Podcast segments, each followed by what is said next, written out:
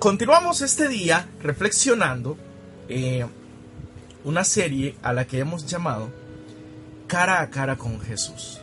Para ti que es primera vez que lo escuchas, para ti que es primera vez que estás viendo esta transmisión, estamos haciendo una serie de reflexiones que hemos titulado Cara a cara con Jesús. Y consiste precisamente en hablar de algunos encuentros eh, que algunas personas tuvieron con nuestro Señor Jesucristo y eh, cómo nos podemos encontrar en ellos nosotros. ¿sí? ¿Cómo nos podemos encontrar en ellos? Vamos a unirnos entonces a este momento de reflexión y vamos a compartir la palabra de Dios con ustedes. Hemos estado de hecho reflexionando prácticamente el Evangelio de Juan, que es la mayor parte lo hemos tomado del Evangelio de Juan, las reflexiones de esta serie. Y, me encantaría que ahora vayas conmigo al capítulo 9 de el Evangelio de Juan. Este día el Señor quiere decirnos que en nuestras vidas Él quiere hacer cosas grandes. Escucha.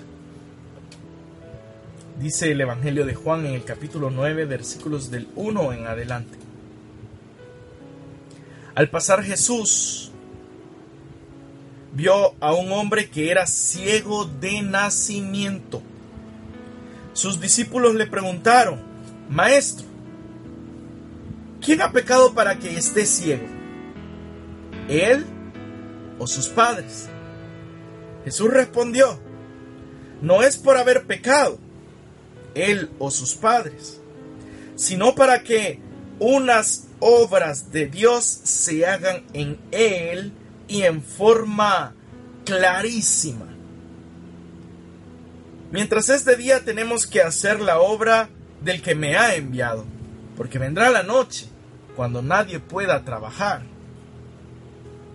Mientras estoy en el mundo, soy del mundo. Soy la luz del mundo, perdón.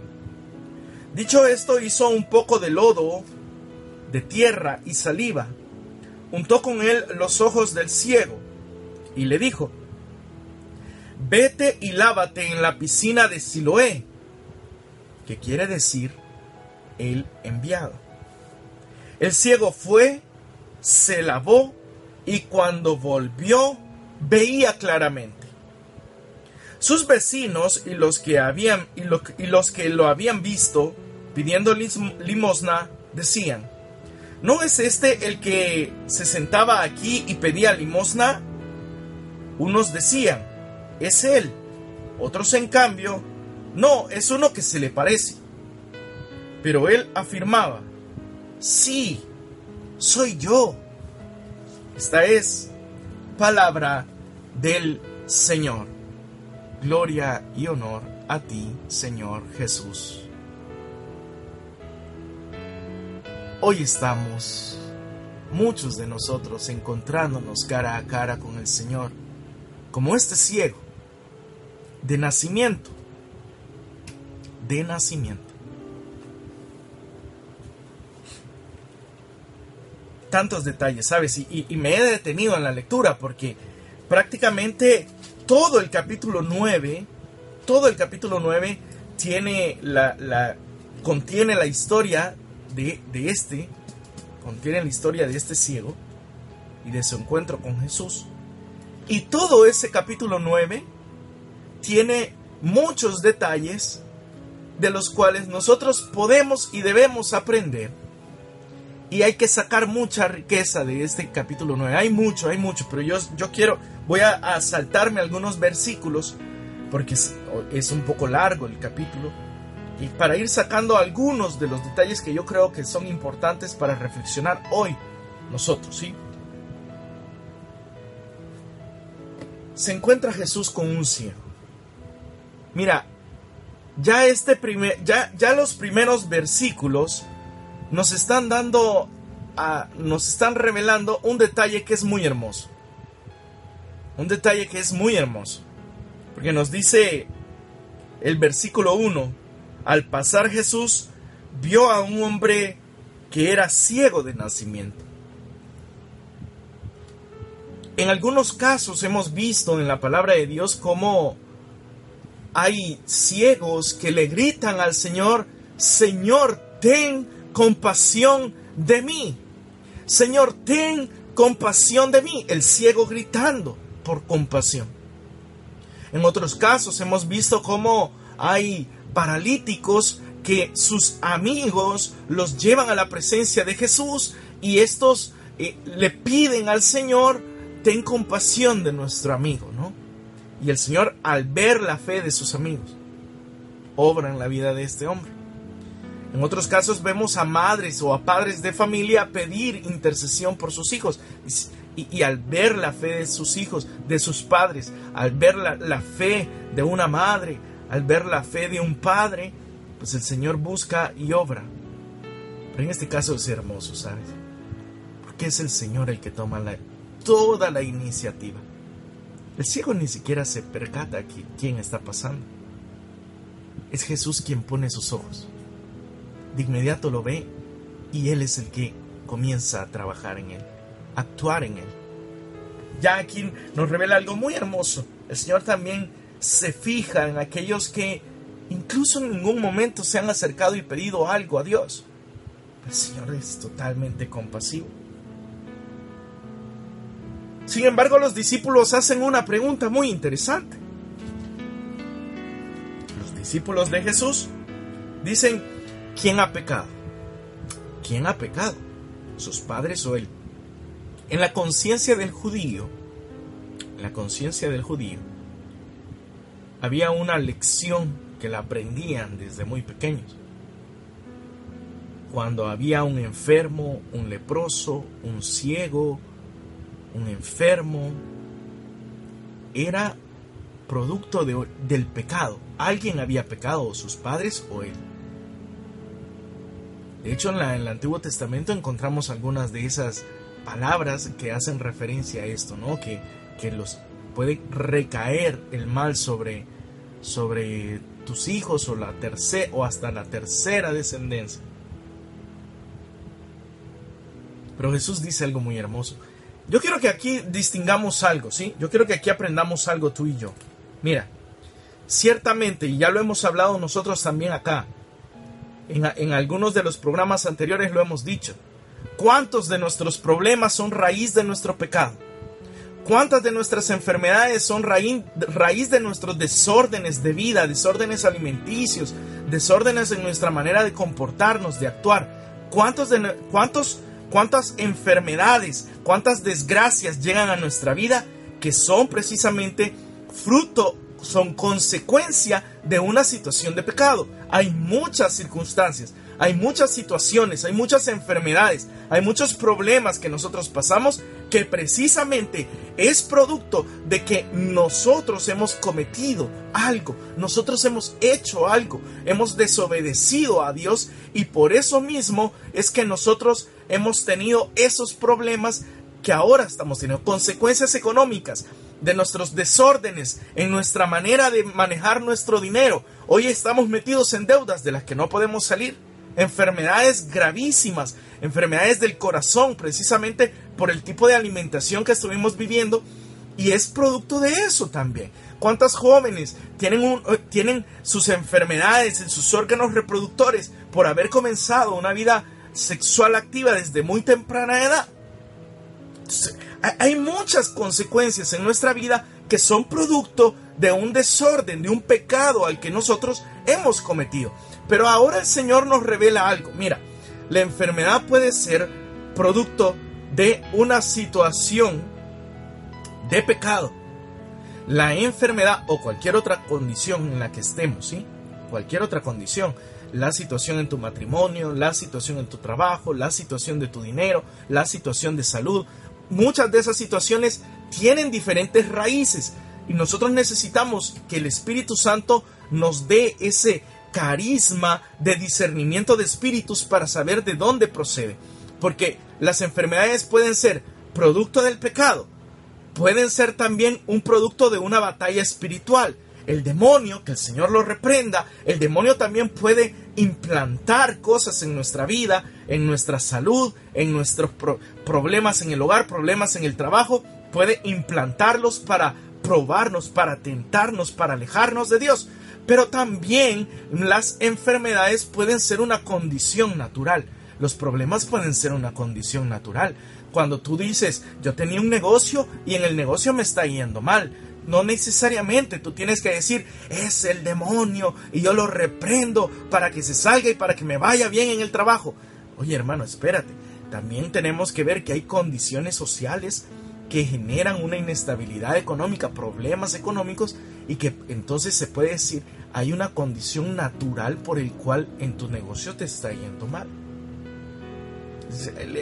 La iglesia nos enseña que debemos de tener un, el carisma de discernimiento de espíritu para saber identificar de dónde vienen las situaciones que estamos enfrentando. Porque escucha, no toda puerta que se abre es por bendición de Dios, ni toda puerta que se cierra es por obra de Satanás.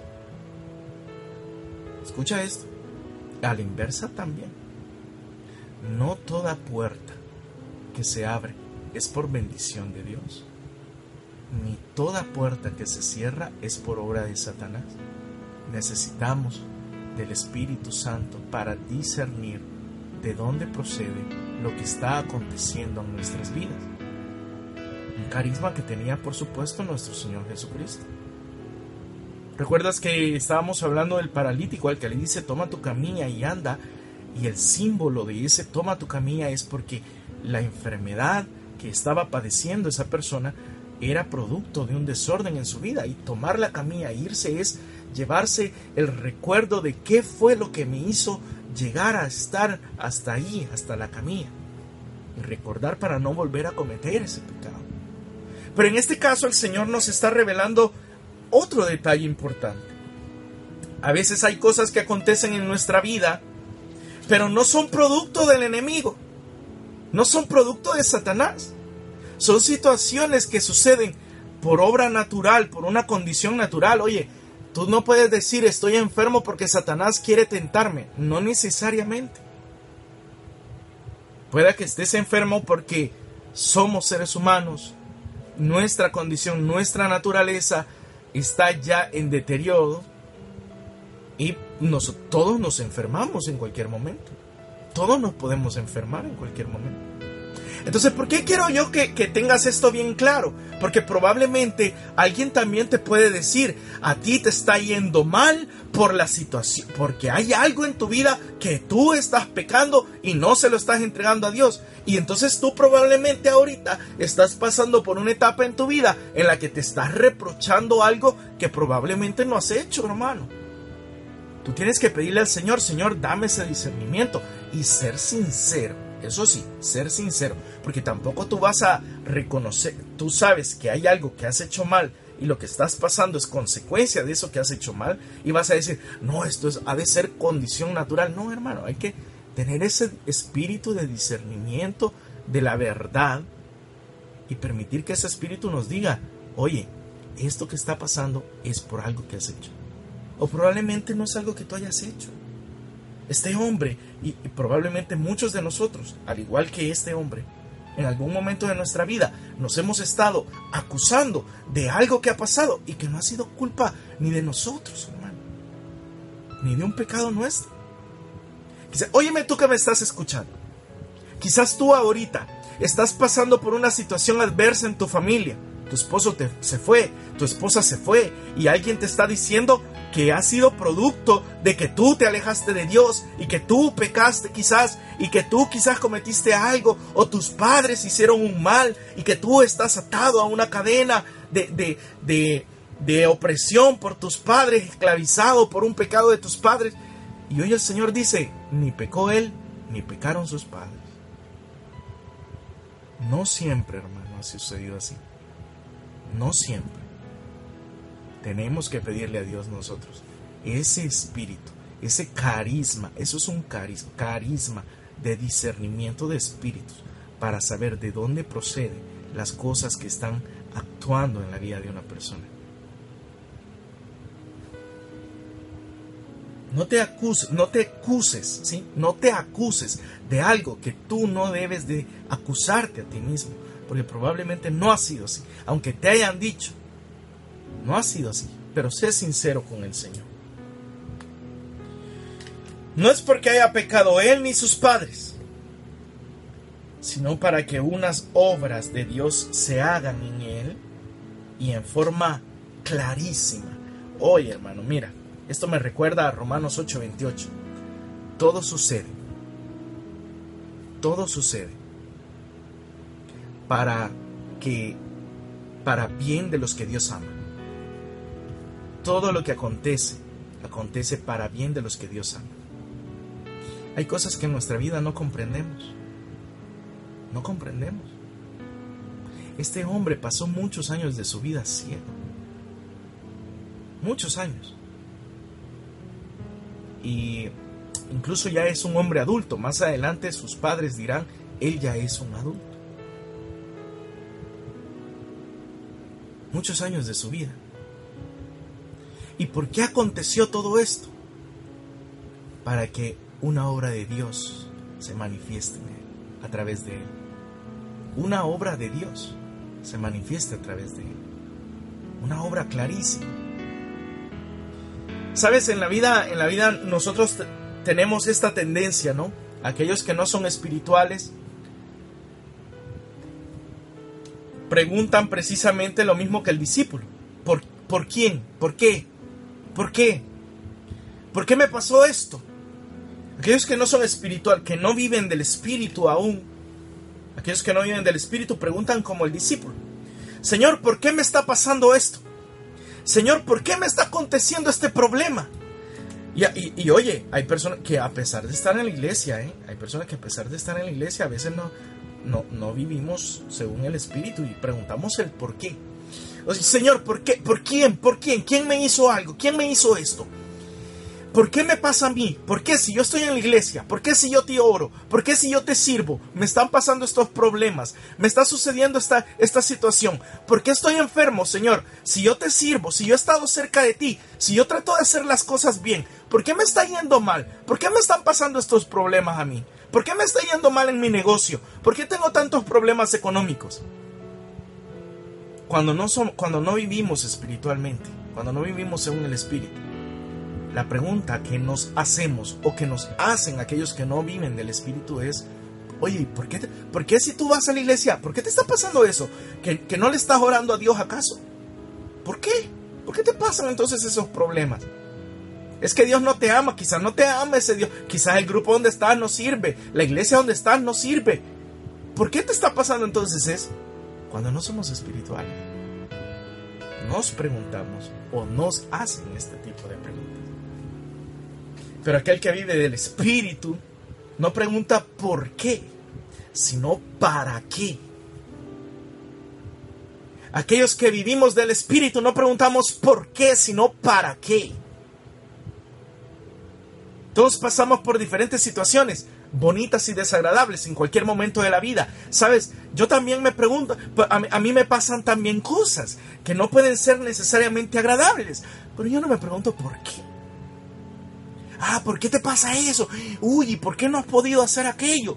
Ah, quizás es porque tú estás pidiendo mal. Quizás estás haciendo, estás pidiendo mal en la oración. Quizás estás orando mal. En eh, es que quizás el que le estás pidiendo está mal. O en la iglesia donde estás está mal. Yo no me, pregunto por qué me pasan las cosas. Yo no me pregunto por qué. Yo, le pregunto a Dios, Dios, ¿para qué? ¿Para qué quieres tú que yo pase por esta prueba? Y, no me y no me cabe la menor duda.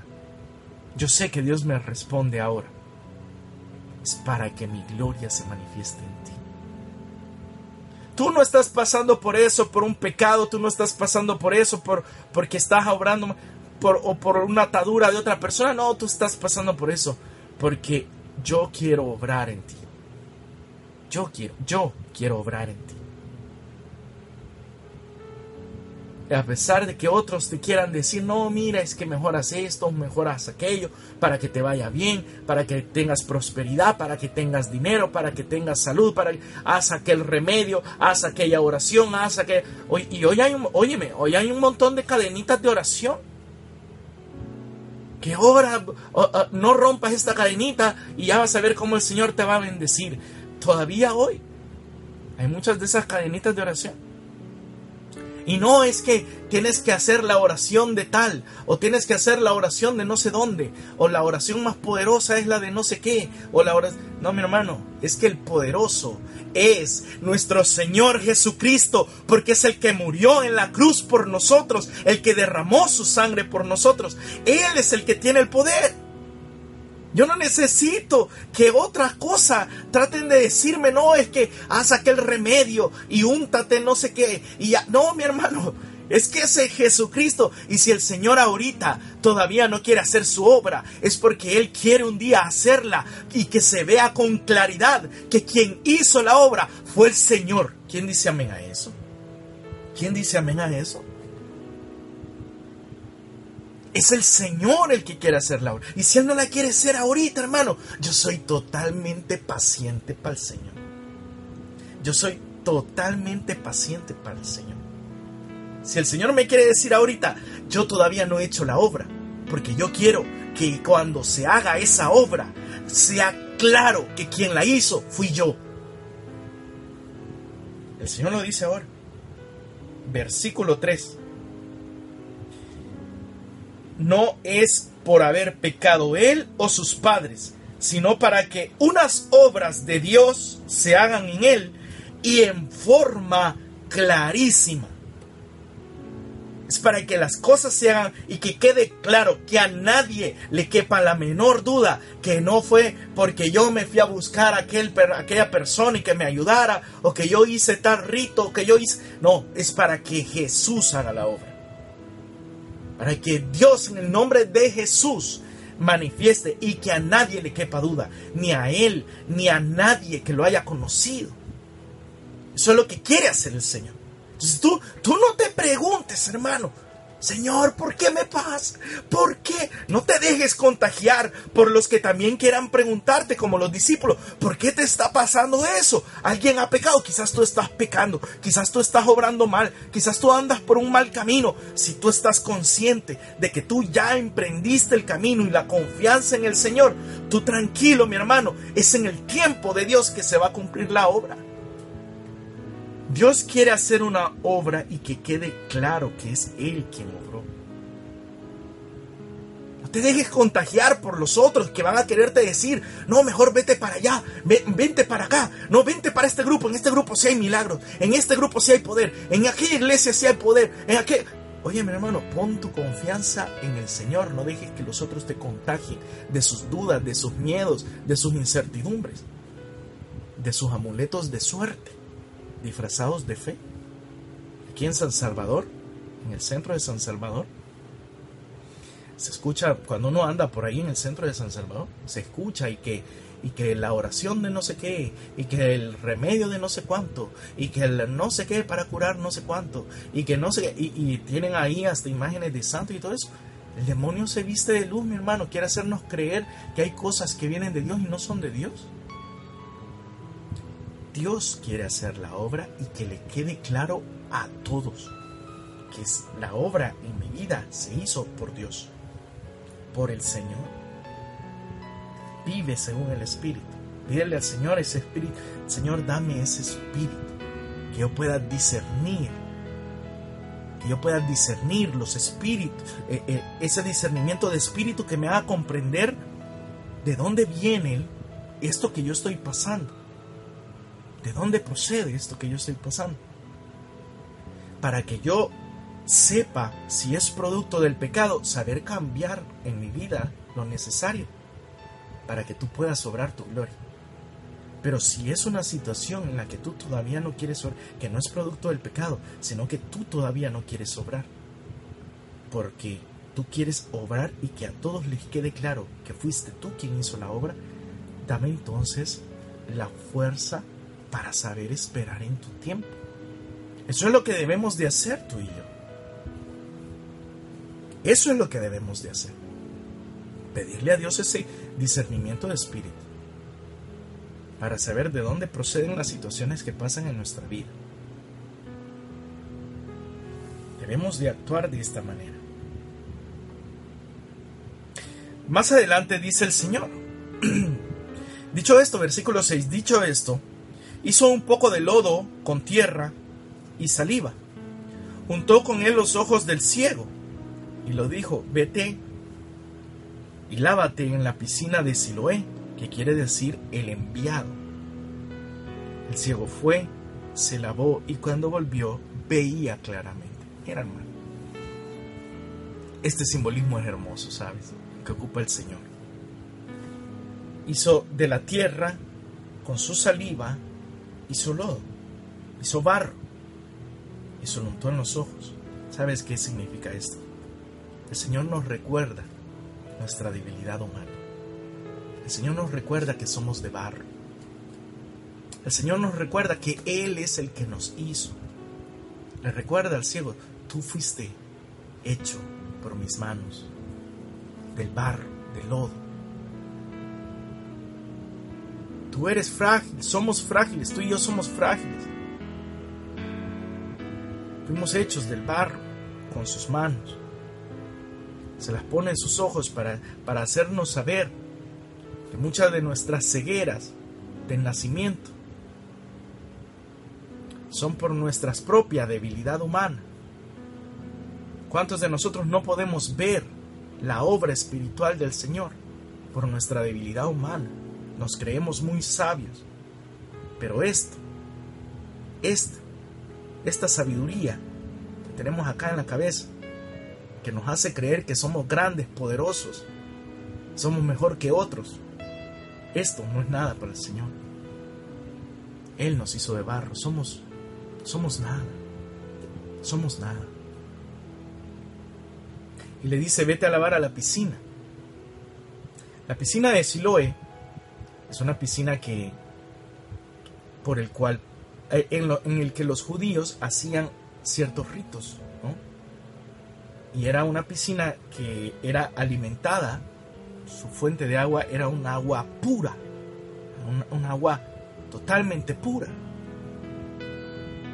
Y el nombre de Siloé es el enviado.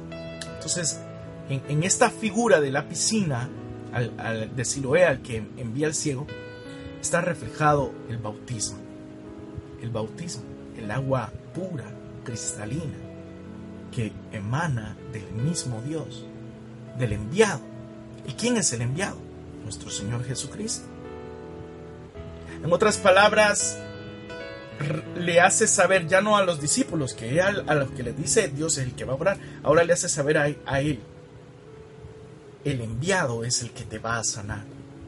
La pureza, la riqueza del agua, de la que emana del enviado, es la que nos va a, limpiar, la que nos va a sanar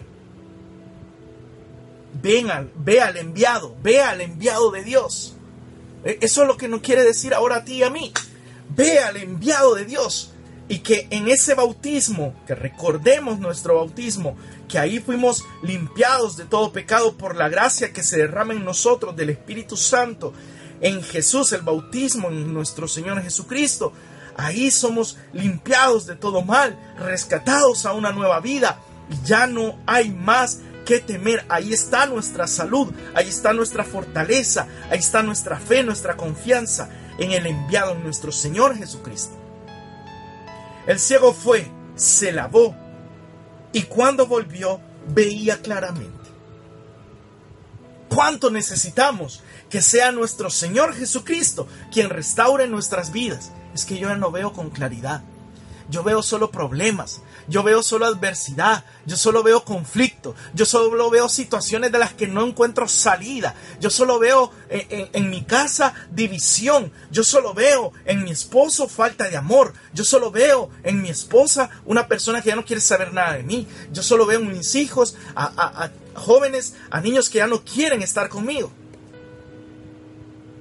Yo solo veo en, en, las cosas, en mi trabajo, ya no veo que yo pueda crecer más, que yo ya no voy a salir de ahí.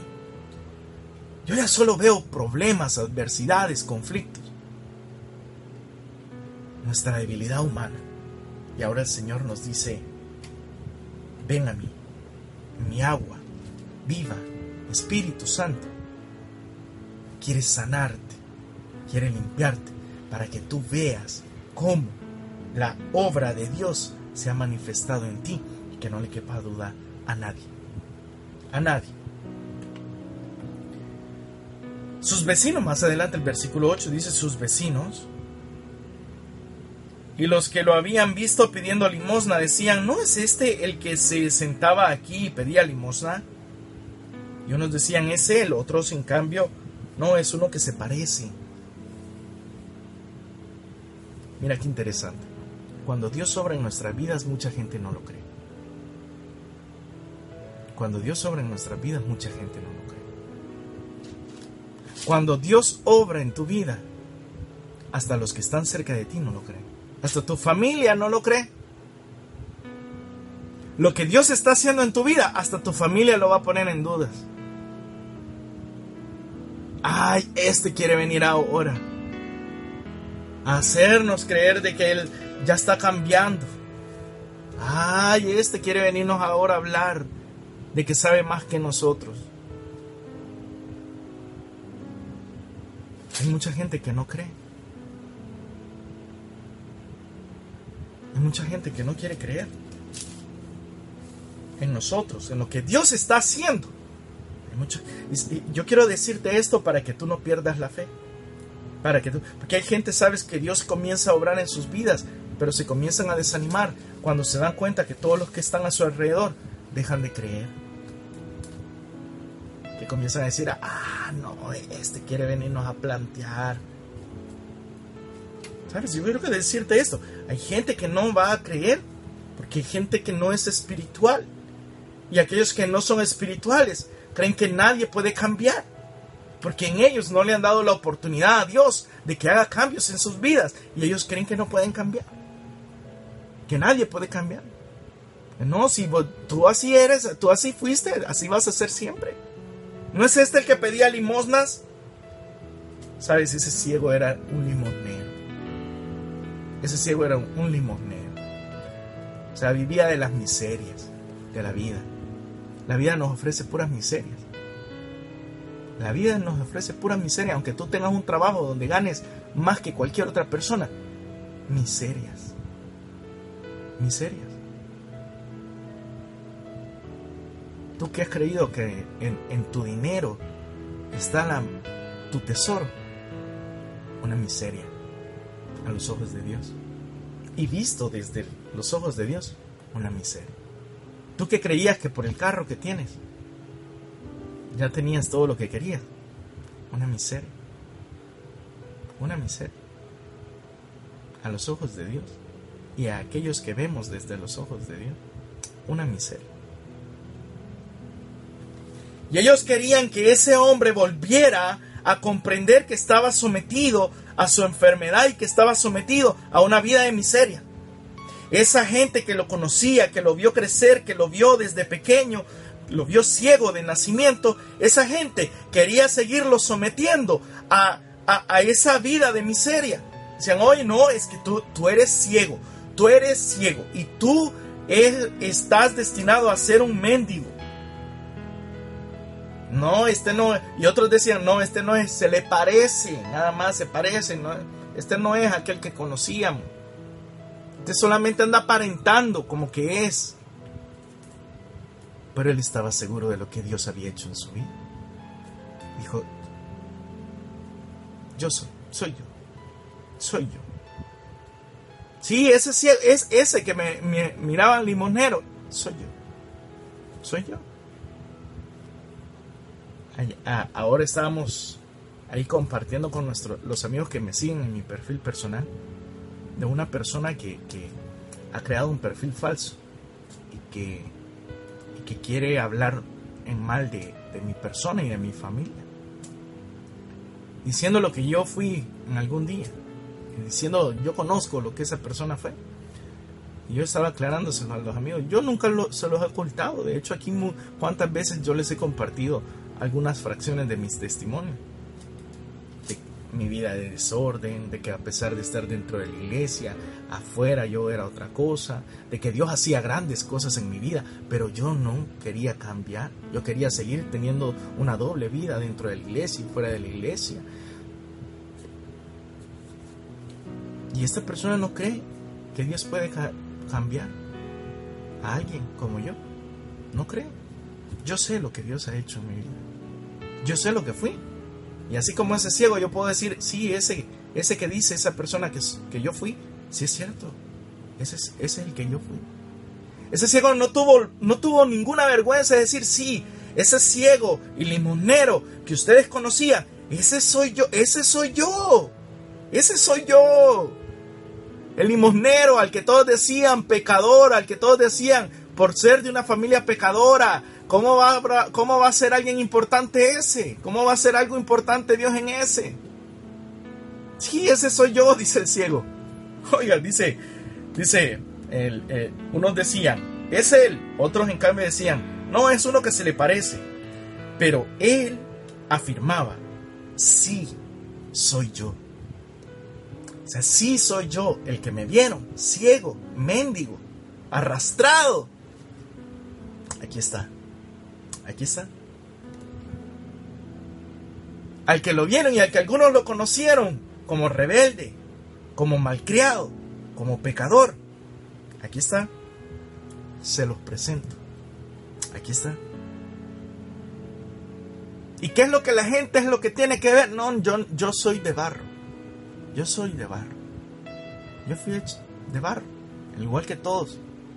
Pecador me concibió mi madre, como dice el Salmo. Pero mira, es que ¿quién obra? No, no es el ciego el que obra, no es el ciego. Lo dijo Jesús. Es para que en él sean unas obras de Dios y en forma clarísima. Es Dios quien obra. Es Dios. Es en la fuente del bautismo en Jesucristo. Aunque no crean en ti, aunque no creas que cambies, aunque, aunque te digan estás perdiendo el tiempo en la iglesia, tú nunca vas a cambiar, tú siempre vas a hacer lo mismo. Si yo te conozco, si yo te he visto, si yo sé lo que has hecho, si yo sé lo que eres, soy yo. El ciego, el mendigo, soy yo. Pero el que ha obrado es otro. El que ha obrado es otro. Y más adelante lo reafirma este ciego, ¿sabes? Más adelante quiero saltarme en los versículos. Más adelante los judíos comienzan a juzgar a, este ciego, diciendo que es mentira o que sus padres mentían. Mira lo que dice el versículo 18. Dice, los judíos no quisieron creer que antes era ciego y que había recobrado la vista hasta que no llamaran a sus padres. Y les preguntaron, ¿es este su hijo? Y ustedes dicen que nació ciego. ¿Y cómo es que ahora ve? Los padres respondieron, sabemos que es nuestro hijo y que nació ciego. Pero ¿cómo es que ahora ve? No lo sabemos. ¿Y quién le abrió los ojos? Tampoco. Pregúntenle a él, que es adulto y puede responder de sí mismo. Versículo 24 ahora. De nuevo los fariseos volvieron a llamar al hombre que había sido ciego y le dijeron, confiesa la verdad. Nosotros sabemos que ese hombre que te sanó es un pecador. Él respondió, yo no sé si es un pecador. Lo que sé es que yo era ciego y ahora veo. Le preguntaron, ¿qué te hizo? ¿Cómo te abrió los ojos? Él les dijo, ya se los he dicho y no me han escuchado. ¿Para qué quieren oírlo otra vez? Escucha, es que qué hermoso. Gloria a Dios. Es que Dios tiene poder y su palabra es viva. Cuestionan a sus padres. Cuestionan a sus padres. Dicen, ¿y este que no era el ciego? Pues, ¿no, no ustedes dijeron que era ciego? ¿Cómo es que ahora ve? ¿Cómo es posible? Dicen ustedes que nació ciego. Pues entonces explíquenos qué pasó. Ellos dicen, ¿de qué nuestro hijo es nuestro hijo? Pero ¿qué pasó? Pregúntenle a él, él ya es un adulto. Él ya es un adulto y vuelven a llamar al ciego. ¿qué ha pasado? Ese hombre que tú dices que, que te sanó, ese hombre es pecador. Oh, si de eso dijeron del Señor, gloria a Dios que lo digan de mí. Yo no sé si es pecador. Lo que yo sé es que yo era ciego y que ahora yo veo. Gloria a Dios. Gloria a Dios. Lo que yo sé es que yo era un pecador. Que yo no veía futuro en la vida. Que yo fui un adolescente, que yo fui un joven, que yo no le veía futuro a la vida. Que no quería saber nada de qué hacer en la vida. Yo quería andar perdiendo mi tiempo todo toda la vida, todos los días. Que yo creía que la vida era andar disfrutando de los placeres, de los gustos, del dinero, de la ropa, de la comida, de la bebida. Yo eso es lo único que sé. Y de que Dios un día hizo algo en mí. Eso es lo que yo sé. Que si hay alguien que hizo algo en mí, eso lo hizo el Señor. Eso es lo único que yo sé. Este hombre ya no tuvo pena, ya no tuvo miedo de pararse frente a ellos y decirles, Dios es el que obra. Pero ellos seguían insistiendo, pero explícanos. Y él les dice, mira, él, él les da la respuesta al final que tú y yo debemos de aprender cuando aquellos que no creen que Dios obra, cuando aquellos que se burlan de Dios y de los que creemos en Dios, la respuesta que debemos de dar. Les dice, ya se los he dicho y no me han querido creer. ¿Para qué quieren que se los explique otra vez? Sabes, hermano, sabes, hermana, nosotros estamos llamados a darle la gloria a Dios. A hacer testimonio y dar la gloria a Dios y decirles, si hay algo en mí que ha sucedido, ha sido por obra de Dios y no por mí. No es porque yo sea bueno, porque yo sea perfecto, no, es porque Dios ha tenido misericordia. Si aquellos no quieren creer y quieren seguir su estilo de vida y se quieren seguir burlando de Dios, es porque ellos no son espirituales y ellos no pueden comprender, porque solo los, los que se dejan guiar por el Espíritu, solo los espirituales pueden ver la mano de Dios en sus vidas. Solo los espirituales pueden ver la mano de Dios obrar. Si no quieren creer, hermano, ¿qué hacemos? ¿Qué hacemos? Los judíos lo expulsaron. Los judíos lo expulsaron al ciego. Dice el versículo 35, nos vamos más adelante. Jesús se enteró de que lo habían expulsado. Cuando lo encontró le dijo, ¿Tú crees en el Hijo del Hombre? Le contestó, ¿y quién es Señor para que crea en Él?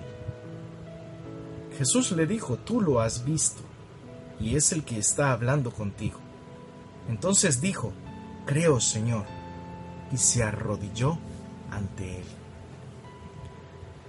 Mira hermano, nosotros debemos de aprender a dejar que Dios haga su obra en nosotros. No comprendemos a veces por qué estamos pasando por lo que estamos pasando, pero yo no quiero preguntar por qué estoy pasando por esto. Yo le quiero preguntar al Señor, ¿para qué, Señor? ¿Para qué? O sea, Señor, ¿qué obra grande quieres hacer tú en mí por lo que yo estoy pasando por esto? Y después, mi hermano, aunque otros juzguen, aunque otros critiquen, aunque otros se burlen de ti por creer en Dios, oye joven, aunque otros se burlen de ti por creer en Dios y por deleitarte en el Señor y por gustar del Señor, pues tú di, ¿para qué les explico? No van a entender. Esto es para hombres y mujeres espirituales. Busca al Señor, ponte de rodillas ante Él y dale la gloria a Dios y dale la gloria a Dios. Le gracias, Señor, por lo que tú has hecho. Acepta al Señor como tu Salvador. Recibe a Jesús. Di, Jesús, yo creo en ti. A mí me bautizaron y yo he sido confirmado y yo confirmé mi fe en ti. Y yo sé que de ti viene mi salvación y en ti está mi auxilio y en ti está el sentido de mi vida. Y yo sin ti no quiero vivir. yo te acepto y yo te recibo y yo te abrazo y yo te amo y yo te hago a ti el rey de mi vida. Y yo te hago a ti el rey de mi vida. Y, sé feliz, hermano, en el nombre del, del Señor, sé feliz. Sé feliz, aunque otros no quieran creer, tú sé feliz, es que el Señor ha orado en ti para que tú le des la gloria a Él.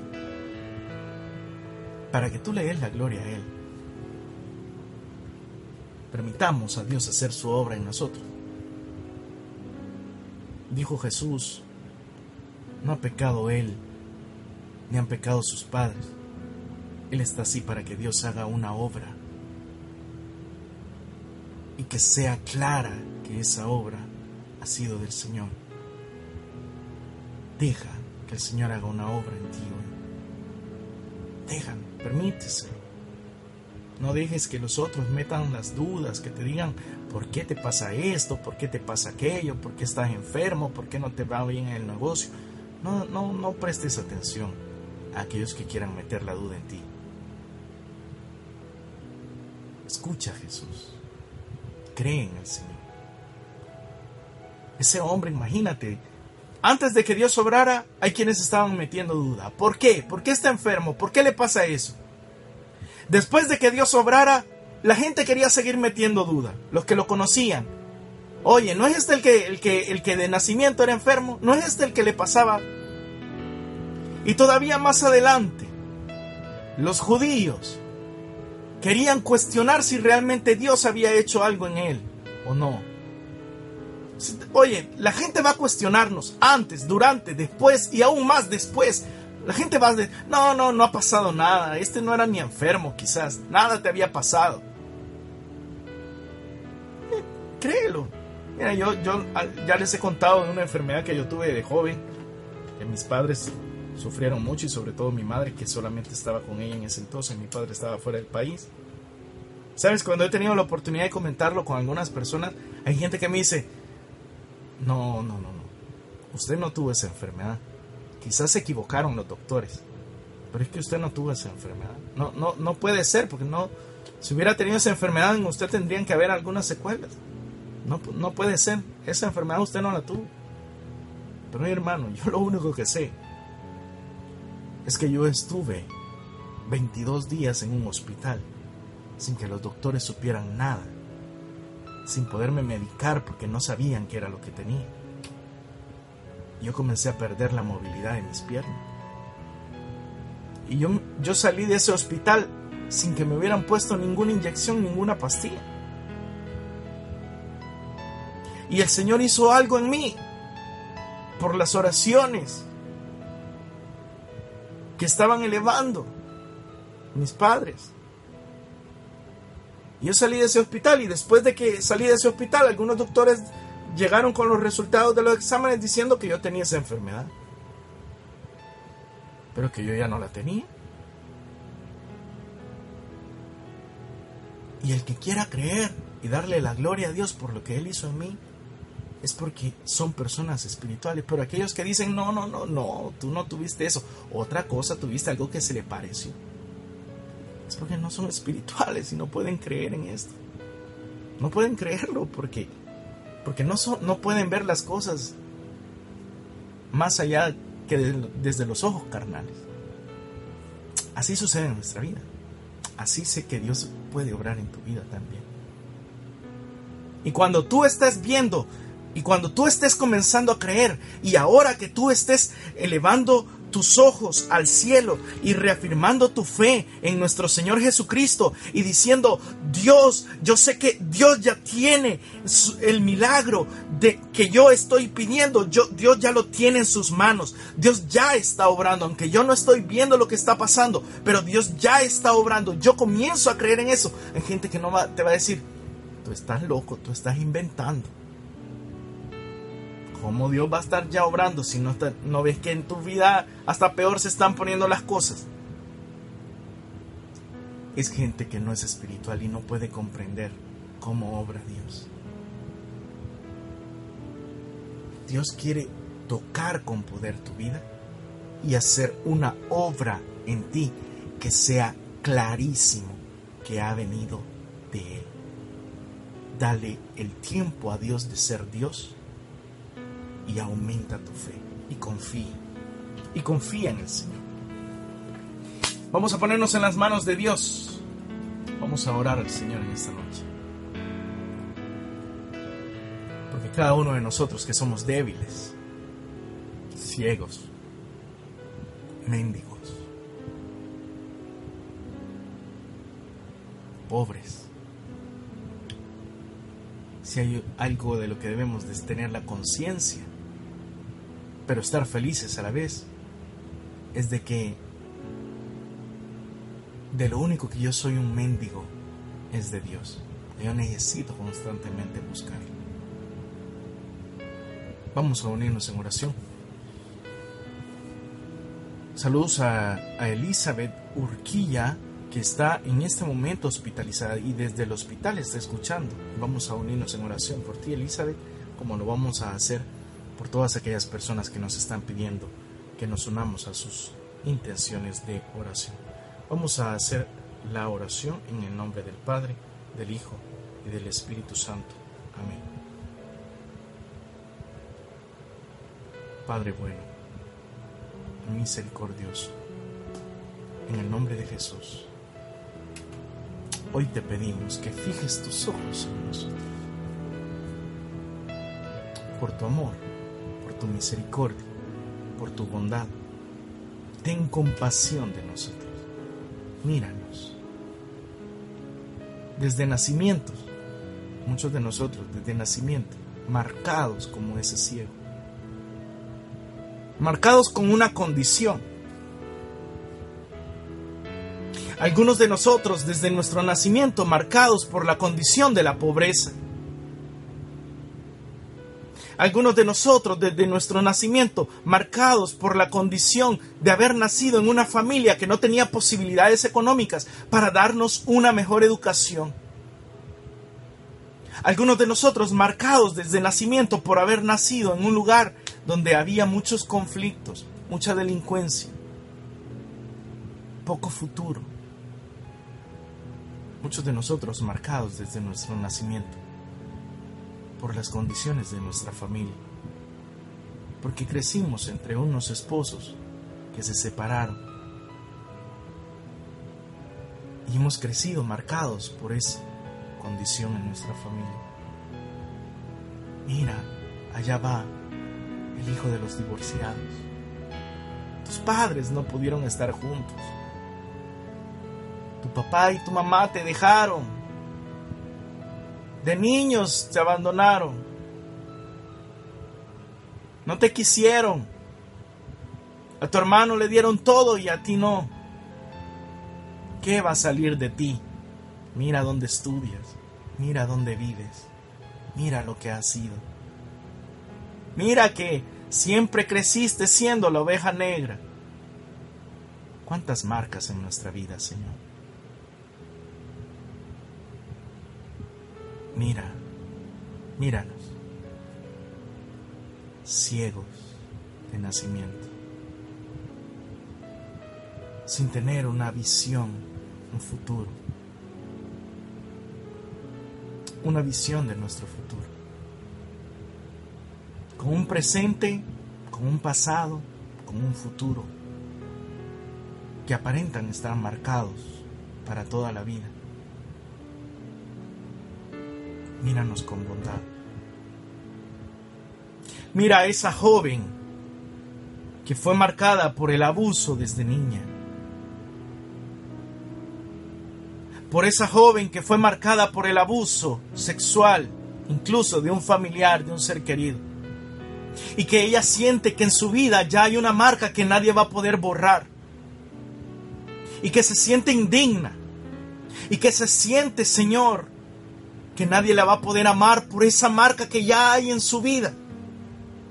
Por eso que siente ella que incluso, aunque no se ve, que está internamente esa herida en el corazón, pero que siente que esa herida la hace fea, la hace indigna, que no tiene derecho a reclamar, que tiene que conformarse con lo que le dan, que tiene que conformarse con la humillación por esa mujer que ha venido viviendo marcada por ese matrimonio que no le resultó, porque se casó joven, porque se casó siendo un adolescente, Señor, y fracasó. Le han venido juzgando.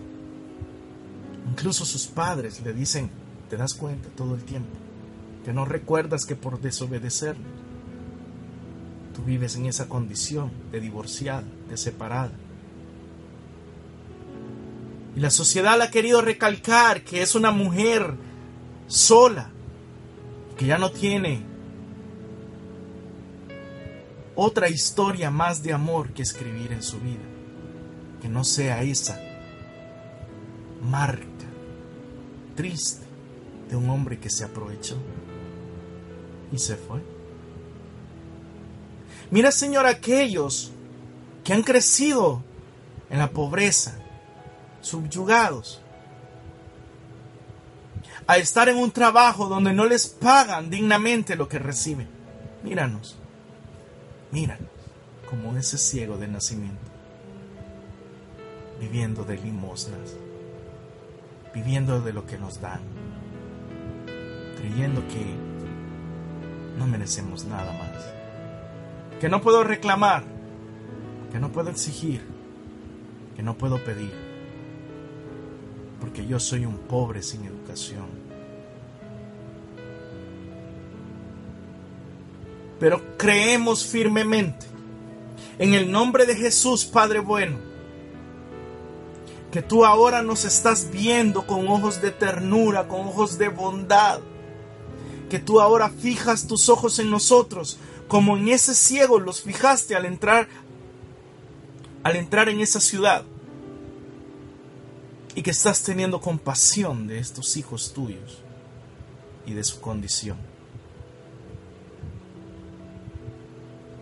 Y ahora nos ponemos en tus manos como ese cielo en medio de las críticas, en medio de las burlas, en medio de aquellas personas que quieren opacar nuestra fe y burlarse de nuestra fe, diciéndonos que perdemos el tiempo cuando te oramos, que perdemos el tiempo pidiéndote a ti, que nos están achacando y culpando de que las cosas que estamos pasando, de que la enfermedad en la que estamos es por nuestra culpa, es por lo que hemos hecho, es porque alguien ha cometido algo contra nosotros. Pero ahora queremos creer en el nombre de Jesús Padre, con la ayuda de tu Espíritu Santo, que nos ayuda a discernir aquellas cosas que vienen producto de nuestro pecado, pero aquellas que no son un producto de pecado y que no debemos de achacarnos a nosotros, de culparnos a nosotros de ello Hoy queremos creer que esas cosas que estamos pasando, como lo dice tu palabra en Romanos 8:28, que esas cosas acontecen para bien de los que tú amas. Señor, yo creo, yo creo en ti Jesús. Yo fui bautizado en tu nombre, en el nombre del Padre, del Hijo y del Espíritu Santo. Y yo creo que son un Dios de poder yo creo que esa agua de tu Espíritu Santo puede derramarse en nuestras vidas hoy para renovar en nosotros nuestra debilidad, nuestro barro, nuestra debilidad humana Derrama esa gracia de tu Espíritu Santo hoy, Padre bueno, en el nombre de Jesús, en cada uno de aquellos que están escuchando esta transmisión, en cada uno de aquellos que están viendo esta transmisión, en cada uno de aquellos que incluso a la hora de la retransmisión estarán escuchando esta oración y querrán ponerse en tus manos. Derrama esa gracia, derrama esa agua viva de tu Espíritu Santo que limpió a ese ciego y recobró la vista. Así de esa misma manera, Señor, ahora te pedimos que derrames sobre nuestras vidas tu Espíritu Santo, esa agua pura, cristalina, que solamente puede emanar de tu, de tu sagrado corazón, Jesús. Y sana ahora. Padre, tú puedes hacerlo. Tú puedes hacerlo. Sana. En el nombre de Jesús, sana. sana nuestras finanzas, sana nuestras relaciones, sana nuestros corazones heridos, sana ese cuerpo enfermo, sana ese cáncer, sana ese tumor, Señor. Sana ese dolor en este momento en el nombre de Jesús, Padre. Te lo pedimos en el nombre de Jesús. No es nuestra oración, Señor. No es nuestra fe. Es el nombre de nuestro Señor Jesucristo por el que te estamos pidiendo que obres hoy con poder en nuestras vidas. Derrama, danos ese toque de tu unción. Esa agua viva, haz llover, Señor, sobre nosotros esa agua pura y cristalina de tu Espíritu Santo que nos dé vida. Que nos dé vida. Aumenta nuestra fe. Para que a pesar de aquellos que quieran implantar las dudas, que a pesar de aquellos que no quieran creer que tú estás sobrando, nosotros nos podamos mantener firmes. Hoy, en el nombre de Jesús, hermano, si tú puedes, ponte de rodillas donde te. Si tú puedes hacerlo, ponte de rodillas donde te encuentras. En el nombre de Jesús. De rodillas delante de Jesús. Delante de Jesús. Donde estés. Hoy hermano, aunque estés en un hospital y te estén viendo otros enfermos, una enfermera, pero si las posibilidades físicas te lo permiten, no tengas pena. Ese ciego no tuvo pena de verse frente a aquellos que le querían opacar su fe. No tuvo pena de defender que fue Jesús quien hizo la obra en él. Aunque te vea ese esposo que está ahí en esa cama, que te estás arrodillando al lado de esa cama, no tengas pena.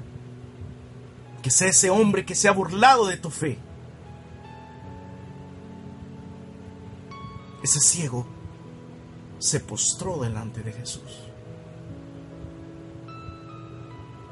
Se postró delante de Jesús. Le dijo, Señor, ahora yo creo en ti. Acepta.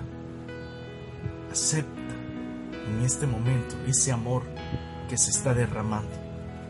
Ese amor que se está derramando en ti. Acepta ese amor que se está derramando en ti. Dice el versículo 38. Creo, Señor, y se arrodilló delante de él. Ahora de rodillas. Di, creo, Señor.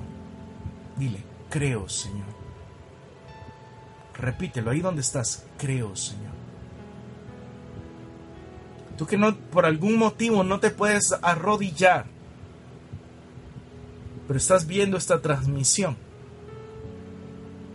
Di, creo, Señor. Escríbelo. Creo, Señor. Como ese ciego. Por algún motivo, quizás estás trabajando, no te puedes arrodillar, no te puedes arrodillar porque estás con un problema físico que no te puedes arrodillar. Pero dilo con fe, creo, Señor, escríbelo incluso. Escríbelo, escribe esa publicación y di, creo, Señor, como ese ciego. Creo, ahora yo creo. Cuando los demás dudan, en medio de los demás que están dudando, en medio de los que están queriendo decirme que yo estoy perdiendo el tiempo contigo, ahora tú escríbelo. Creo, Señor. Creo. Creo, Señor. Como ese ciego. Es una confesión de fe es una confesión de fe la que el Señor ahora te está pidiendo que hagas.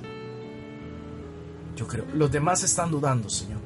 Hasta el médico está dudando de que yo pueda salir sano. Hasta el médico está dudando de que yo puedo salir sano. Hasta mis hijos están dudando de que yo puedo salir de esos problemas. Hasta mi esposa ha dejado de creer que yo voy a salir de esta crisis económica. Haz una confesión de fe. Y di, creo yo creo, creo Señor, en tu nombre, Dios, en tu nombre, tú harás la obra. Y todos sabrán, por mí, por mi confesión de fe, todos sabrán claramente que eres tú el que obró en mi vida, que eres tú el que hizo la obra en mí, que eres tú el único que podía hacer esto en mi vida. Yo creo, Señor, que tú eres todopoderoso. Yo le doy la gloria al Padre, al Hijo y al Espíritu Santo. Confío, mi hermano, creo en el Señor y yo me uno en oración contigo y yo le digo, Señor, Padre bueno, recibe todas esas intenciones que ellos están elevando donde se encuentran. Yo te doy toda la gloria, todo el honor, todo el poder, Padre bueno, a ti que vives y reinas en la unidad del Espíritu Santo, con nuestro Señor Jesucristo, somos un mismo Dios, y viven y reinan por los siglos de los siglos. Amén.